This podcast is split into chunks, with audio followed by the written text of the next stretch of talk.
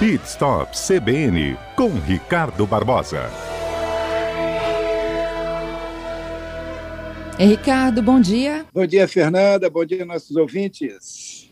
Ricardo, quando o nosso veículo consome demais combustível, gasolina, álcool, gás, enfim, né? Isso é culpa do modelo ou do motorista? É isso aí, Fernanda. Hoje nós vamos falar um pouquinho sobre o motorista e vamos falar também sobre o modelo, né? Esse ano o preço dos combustíveis tiveram sucessivos aumentos, especialmente a gasolina, né? Que é a opção mais usada na maior parte do território nacional, onde o litro, Fernanda, já está passando aí de R$ reais Meu em Deus. algumas cidades. É, fiz Que algumas pesquisas isso. aí. Temos, temos alguns lugares que já está acima de R$ reais. E aí, com o preço na altura, né, vale a pena tirar o máximo proveito de cada gota de combustível. E para dirigir de forma mais eficiente e sem descuidar da manutenção do carro, que também nós precisamos passar para os nossos ouvintes esse detalhe.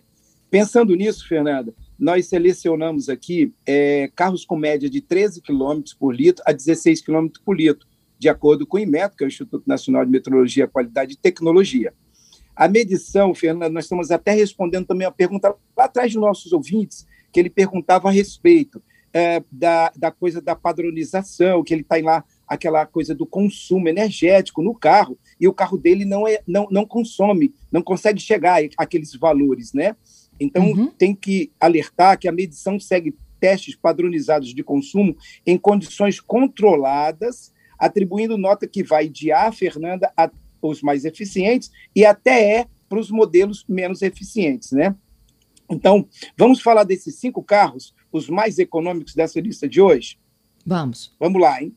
O que, que acontece? Eu aproveito, Fernando, trago também um modelo que nem muitas, nem, nem todos conhecem, que é um carro híbrido, que faz parte também desse, desse conjunto que a gente trouxe aqui, que, que, que, que utiliza um motor elétrico e um motor a combustão.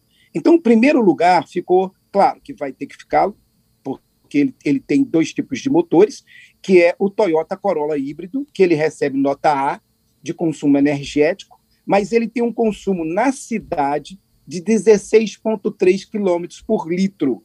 Então, é um dos carros hoje mais econômicos que nós encontramos no Brasil. Logo em seguida, em segundo lugar, vem o Renault Kwid, o Kwid Life, que também tem nota A de consumo energético, mas ele está gastando na cidade, consumindo na cidade, é, 14,9 é, quilômetros por litro. Em terceiro lugar, o Onix Plus, que também tem nota A e tem um consumo de 14,3. Logo em seguida, o Fiat Mobi, que tem uma nota B de consumo energético, mas tem um consumo na cidade de 13,5. E, por último, o Volkswagen Voyage 1.0, que tem nota B de consumo energético e tem um consumo na cidade de 13,4. Então, são esses cinco carros hoje os carros que estão mais econômicos na cidade, que a gente traz aí para os nossos ouvintes agora, falando um pouquinho sobre isso, né? O carro dos sonhos. É, o, o, o, Corolla híbrido é um carro que tem, a gente falou na semana passada, também tem algumas pessoas que têm é, é, aplicativo, têm comprado esse carro, porque ele tem sido um carro até um tanto quanto econômico. É um carro caro, é um carro que tem uma manutenção cara também, mas a princípio tem valido a pena para algumas pessoas terem utilizado esse carro. E a gente uhum. podia falar um pouquinho agora sobre como andar de maneira mais econômica. O que, que você acha? Bora, vamos lá.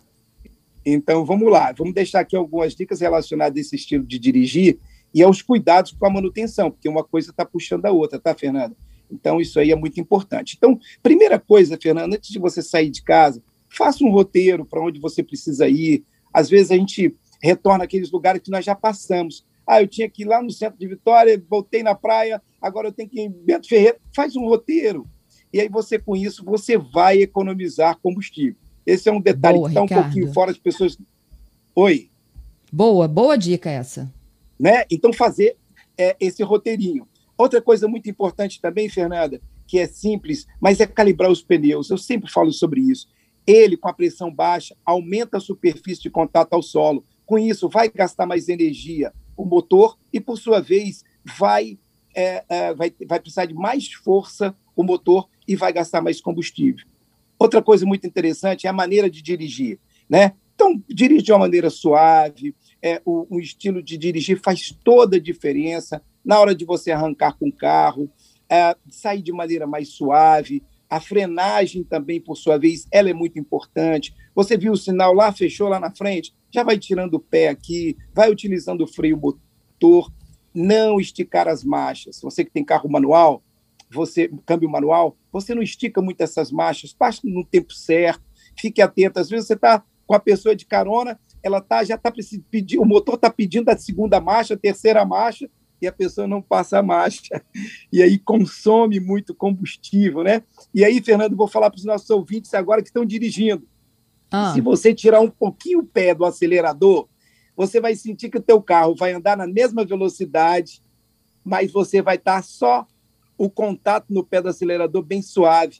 Então, não pisar de maneira muito forte. Você tem um delayzinho que você pode puxar um pouquinho o pé para trás e vai fazer com que o carro fique um pouco mais econômico. Então, não pise muito forte no acelerador também, né? Isso é muito importante. Outra coisa. Essa aí... é a pergunta do Anderson, Ricardo. Ele pergunta o seguinte: Vamos lá. É, os pedais que retiram esse delay do acelerador, eles alteram o consumo? Altera. Altera. Não só aqueles carros que tinham carburadores, mas também esse carro que te, ele, ele é muito sensível. Então, quanto mais você, você pisa, você vai injetar mais combustível na câmara de combustão.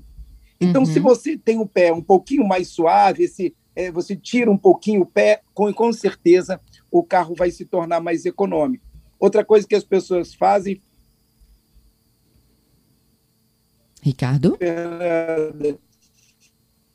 Acho que a gente está.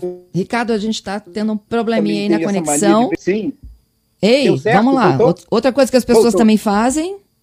É que a gente acaba deixando no nosso porta-mala muita coisa. E aí se torna um depósito, aumenta o peso do carro, consequentemente, vai aumentar o consumo de combustível. Então a gente deixa lá aquele suporte para carregar as bicicletas, fica o tempo todo, a gente deixa cadeira de praia, deixa barraca, deixa vara de pescar e tantas outras coisas no porta-mala. Isso tudo nesse momento está aumentando o peso do carro, consequentemente vai aumentar o consumo também. Um negócio bobo, Fernanda, mas eu tenho que falar, é o ar condicionado. Gente, tem pessoas que ligam o ar-condicionado, deixa quatro, cinco dedos abertos, porque acha que tem que trocar o calor, trocar não sei o quê, trocar. É, o ar-condicionado não pode dirigir, não pode funcionar com vidro aberto. Então, ele aumenta demais o consumo. Então, se você está usando o ar-condicionado, fecha os vidros. Ah, você quer. É, ele tem um sistema onde ele faz a limpeza interna, ele faz a troca de, do, do, do ar ali interno também, o ar está preparado para isso não deixe os vidros abertos. Ah, é um negócio bobo? É, mas tem muitas pessoas que acabam deixando os vidros, às vezes, traseiro aberto, com ar-condicionado uh, uh, uh, ligado.